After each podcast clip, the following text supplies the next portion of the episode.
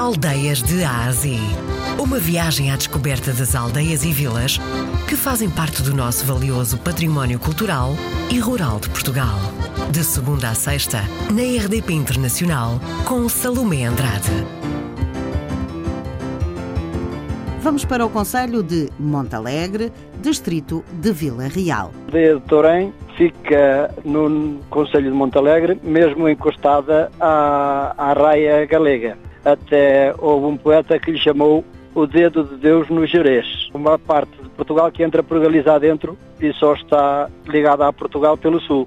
Do resto é tudo rodeada de, de galegos. Ó Sr. Presidente, E- então isso quer dizer que não é de admirar quem visitar eh, a aldeia de Torém eh, ouvir falar espanhol, não é? Não, até eh, encontra pessoas pela rua adiante que vêm comprar coisas a Torém a falar eh, o galego e espanhol. Eh, temos eh, então o forno comunitário, que é um forno eh, único, que não há mais nenhum igual, todo construído em granito, telhado e tudo, com os grandes contrafortes e muito bonito. É uma coisa sui generis.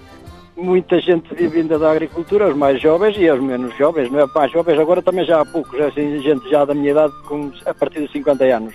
A terra aqui na zona dá, é muito produtiva, não é? Bastante fria, mas é, é uma zona de montanha, mas é muito produtiva. Temos uma batata que é coisa excelente, comem-se sem mais nada, ah, milho, comemos muito milho, ah, e a carne daqui é, é o que vive o agricultor, é da carne, é dos vitelos. Pois é, porque E é uma vitela hum, num- única também. Pois é a não há- vitela barrosã, não é? é, eh, tem barrosá e tem da outra eh, rúbias galegas. Depois temos também o cozido na parte do porco, que é, isso é, é o, o prato de Montalegre.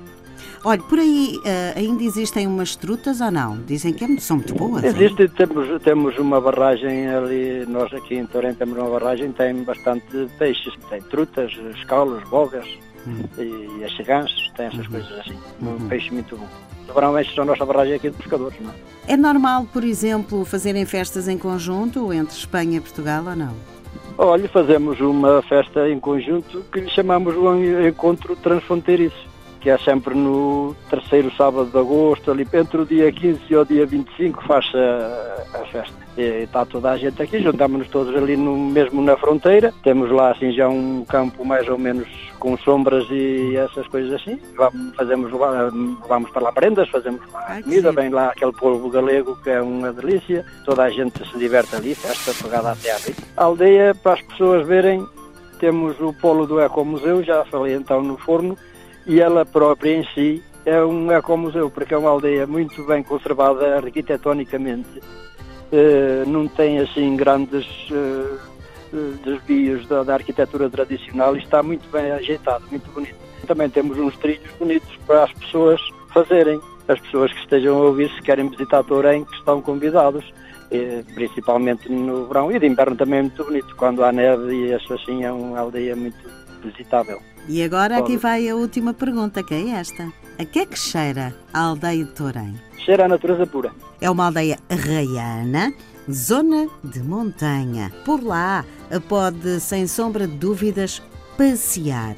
Aproveite também eh, para provar a vitela ali da zona, a que, segundo diz o Sr. Presidente da Junta, é mesmo muito boa. Tem um forno comunitário e também eh, tem paisagens muito bonitas eh, para serem visitadas. O nosso Cicerone foi o Presidente da Junta de Freguesia, Jaime Barroso.